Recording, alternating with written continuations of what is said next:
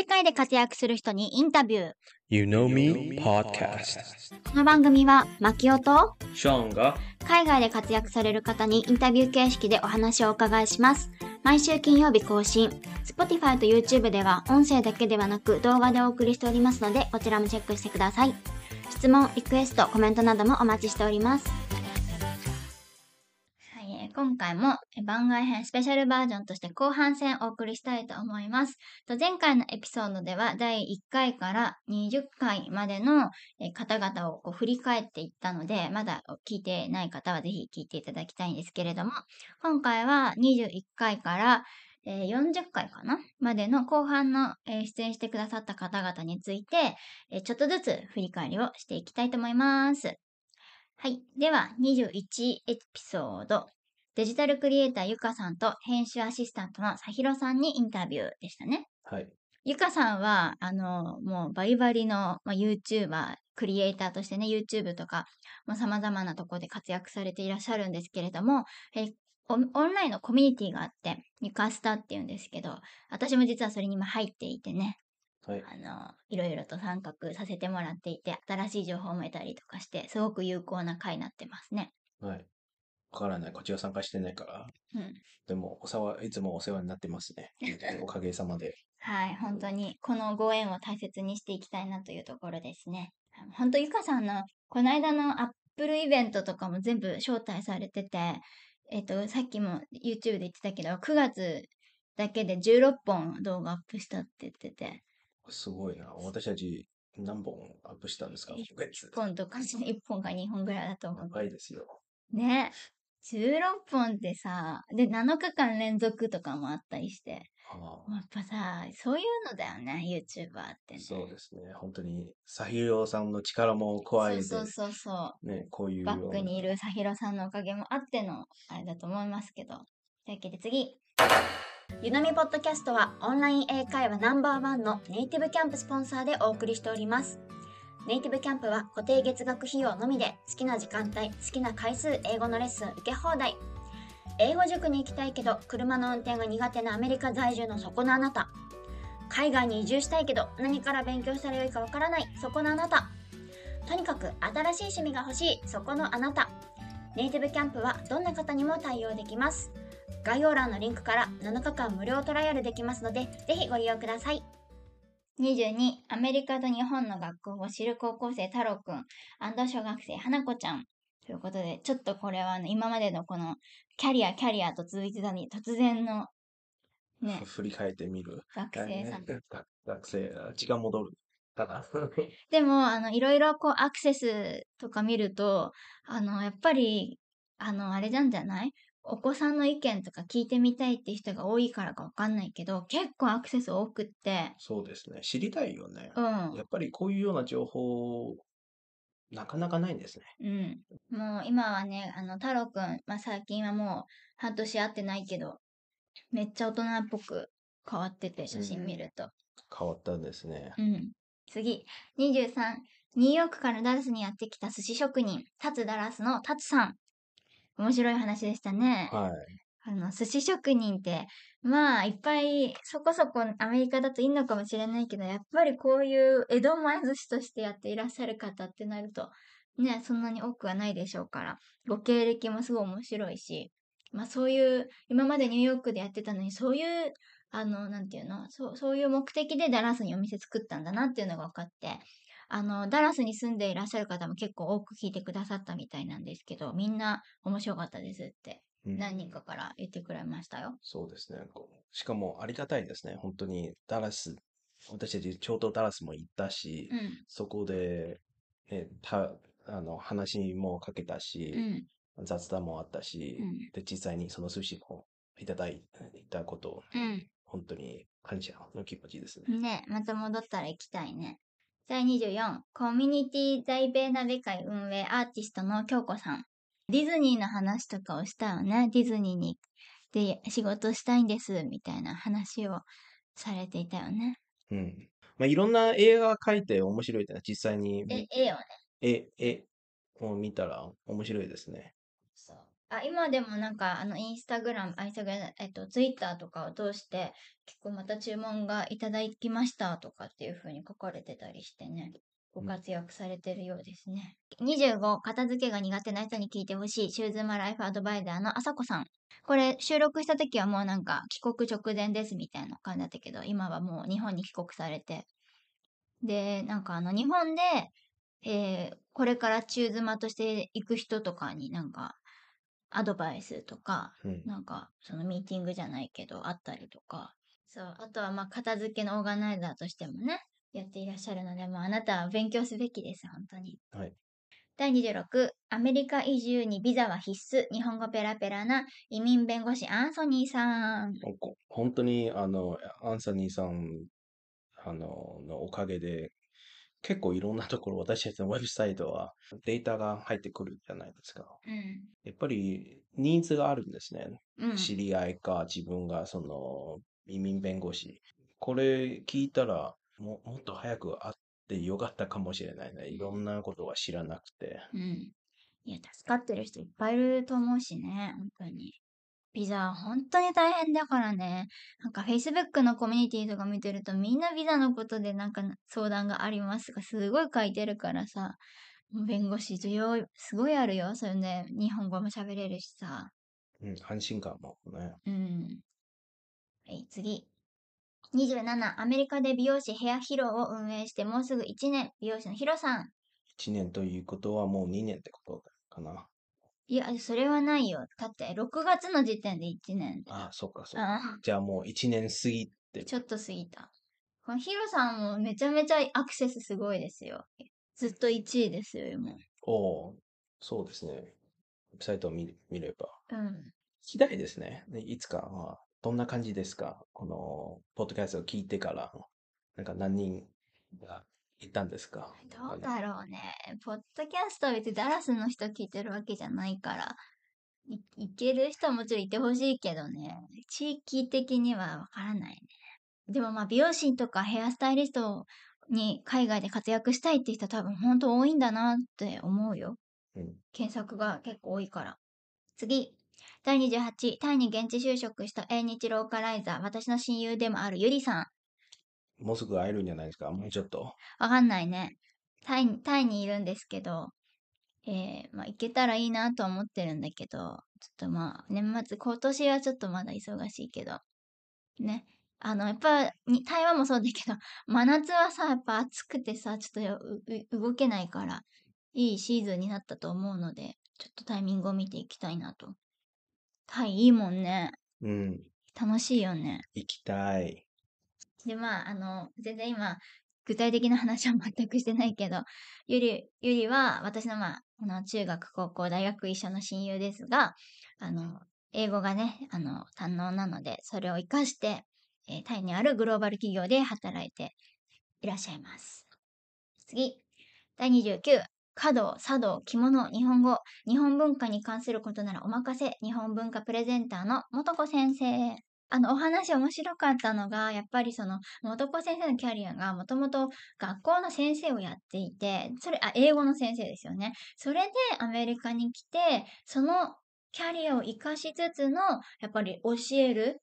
しかもこう、英語も使っての、今度は日本文化を教えるっていう、そのなんか、し方というか、キャリア変換とまでは言えないけど、こう、繋がってる感じが、あの、すごくいいなというふうに思いますね。うんなんかちょっと逆輸入って感じ？うん。今度もね、あの、ダラスは秋祭りとかありますけれども、そういう時にこう、ブースとかも元子先生の方から出展されるようですし、あの、本当に、いろんな分野でね、ご活躍されて、日本の文化をどんどん広げてくださっているんだなというふうに思いますね。うん。次。30。アメリカのクレカポイントマスター、リクマイラーのカズさん。はい。リクマイラーっていうのは、その、飛行機とかに乗らずに、あの、マイルをね、貯めていくっていう、帰ったらもう入会したら、ねえ、っていう、あの、まあ、プロフェッショナルというか、精通されたカズさん。は、コミュニティも運営されていらっしゃるのでね、ぜひアメリカの方は注目してほしいなと思いますけれども、皆さん本当アメリカのクレジットカードね、知っとけばめっちゃお得なこと多いですからね、もうぜひい活用して活かしてほしいなと思います。もう私たちもね、なんでもってやらなかったんだって思うよね。うん、思う、思う。まあ、それでもできることは頑張ったんだけどね。次。31、台湾で日本語学習するときに必ず聞く国立日本語学習ラジオ番組ホストインカ先生。あの、い日本でいう NHK の、えーラジオ講座、あの、語学講座あると思うんですけれども、それの台湾バージョンみたいな感じで、台湾の、えー国立の日本語を教えるラジオ番組のホストをされている先生ですね。はい。もう炭鉱大学でね、あの、助教授だっけ？はい。されて、教授もされていらっしゃるので、しかも、この先生は、私の先生の先生。うん、だから、実際に教わったことがないんです。うん、でも、まあ、声かけたことが何何回もありますう。ん。あの、まあ、実際のご年齢は存じ上げませんけれども、後ろ姿とか、18歳。ね、私たちの、あの、その先生のニックネームは永遠の18歳という。あ、そうなんだ。。いや、もう、若いよね。内容的にも、本当にラジオ、あの、あの調べたんですけど、残念ながら、ポッドキャストは全然インカ先生の番組聞こえなくて、うんウェブサイトだけで聞こえるんだけど、内容は非常に良かったですね。うんいろんな文化的な面とか歴史的な面。まあでも中国語でね、やってる。半々ね、うん。まあ、ごちゃ混ぜって感じで。うん。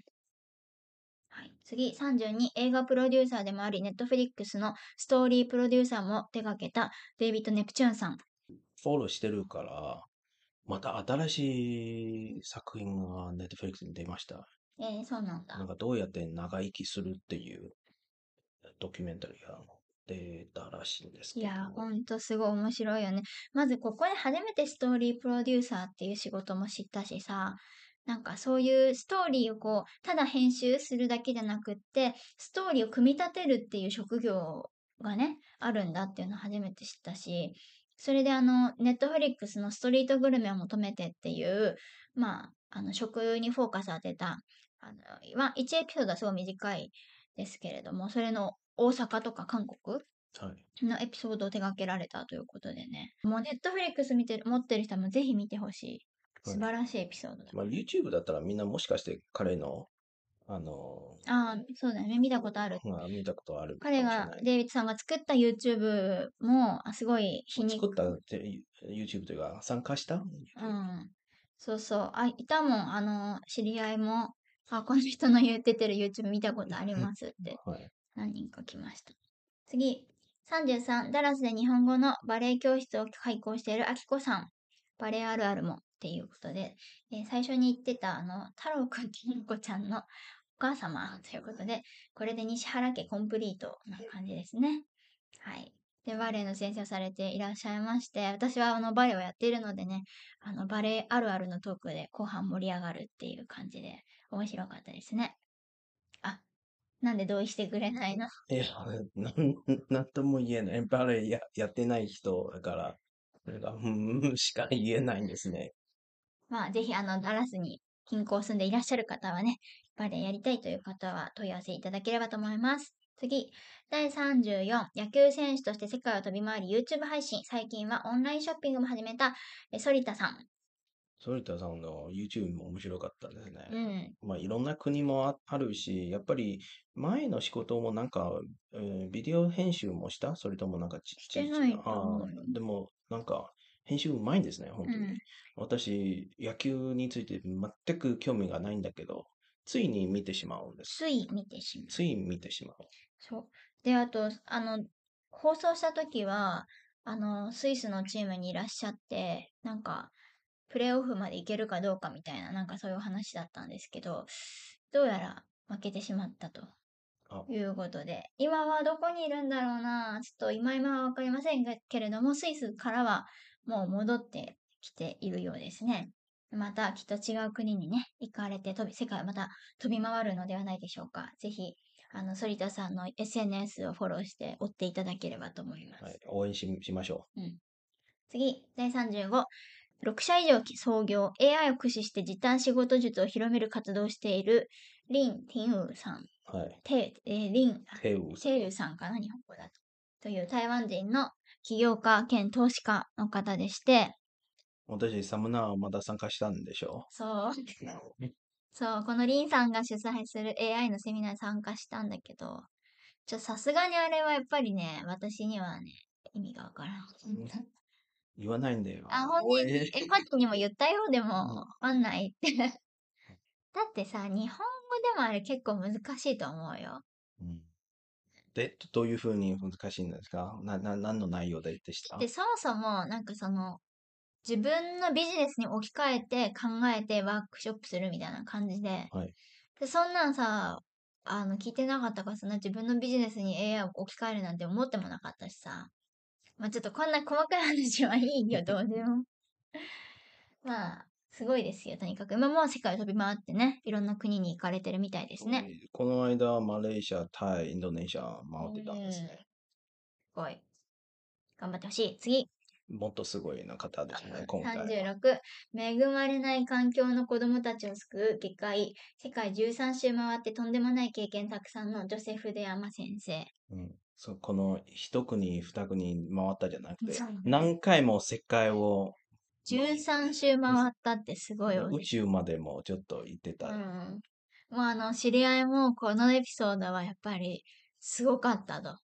ちょっともう、ずあの、なんというか、群を抜いてすごいというのことをね、何人かから言われましたけど、ぶっ飛びすぎだよね、話がね。うん、面白いんですね。また誘う？世界が違いすぎて。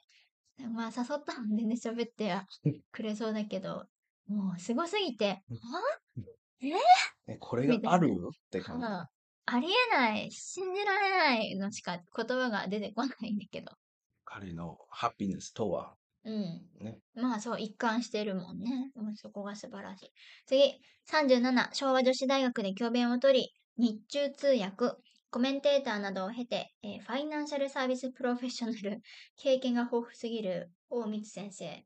一番タイトル長いんじゃない？通訳の時のさ、なんか中国人が怒っちゃった話とかさ。そうそうそう、そねの、。そば、そば粉で作ったものなんですけど、中国だったら文文化的にその馬にうん。あの与える餌と見られて、うんなんかバカにさしてる？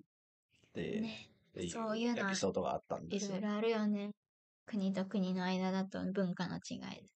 そうです。うん、だから、あの、おっしゃってたのは、言語ができるだけじゃ、あの、務まらないと。その文化的背景をちゃんと把握して、そこを理解した上じゃないと通訳は務まらないっていうね、はい。お話でした。でも、私一番、なんていう、尊敬するところは、その、大光先生が一番すごいところは、自分は何とも、あの、インタビューの中に自分の失敗の経験も教えてくれたのが、なかなかみんなは自分の凄さだけは出せるんだけど、大光先生唯一、ななんていう、あの、自分はど、ここで泣いたし、うん。病院に運ばれたとことを、あの、打ち明けて、そこは、あ本当にすごい方ですね。そうですね。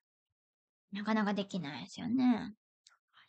次、38、台湾在住料理研究家、大道伝鍋のプロ、えー、伝鍋変態、伝鍋子さんこと石田香織先生。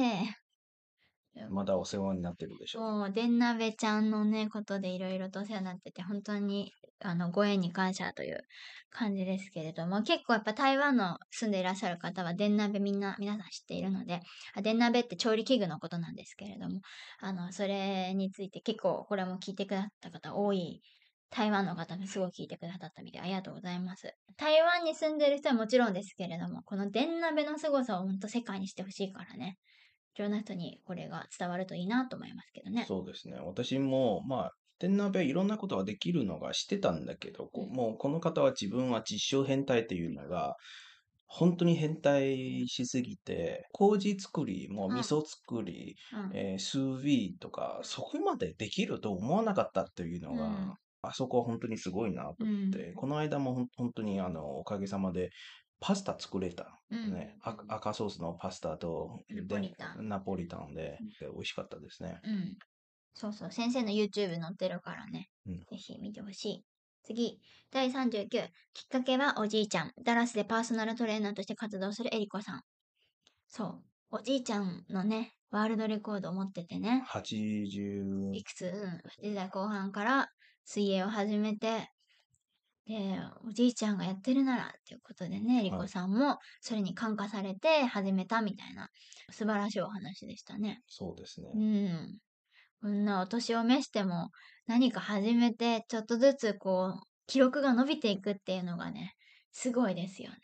はい、インスピレーションする？してよ。あ運動してよ。ちょっとししてます。ちょっとって何もう何度目このやりとり。はい、次。はい。第40、あ、最後ですかね。アメリカ、チューズマの強い味方。アメリカ、チューズマ相談室の幸子さん。もうら、この間、ついこの間の話ですけれども。幸子さんは、まあ、インスタグラムとか、あと最近は Spotify などを使って、アメリカ、駐在、えチューズマの方々に向けた発信活動されていらっしゃって、もう内容がいつもほんとすごい。幸子さん、もうやっぱり何十年も住んでるとやっぱさ、レベルがちょっともう段違いにすごいわ。うん、そそれだけで自分もあの駐在の子供もその経験もされてるから本当にいろんな面であ考えられるよねその状況というか、うん。なので、まあこの辺も皆さんぜひ SNS なども追っていただければと思います。で今回はシーズン1が終わったんですけど次はシーズン2で続くでしょ私たち、ど何が変わるの？シーズン2で。えーまあ次は紙いや、職人、でも別にな、それはさ、ただのその人の職業であって、はい、シーズン1から2にグレードアップすることで何が、あの、そのバージョンアップする要素なの？じゃあん聞いてる皆さんは何が違うのか教えてください他力本願すぎるでしょう。自分で考えろよって言われそうだよ、それは。あそうか。頑張ります。はい。まずは、えっ、と、エピソード1は畳、えー職人を、あ学んだんですね。うん。で、えー次は、えースピアフィッシュ。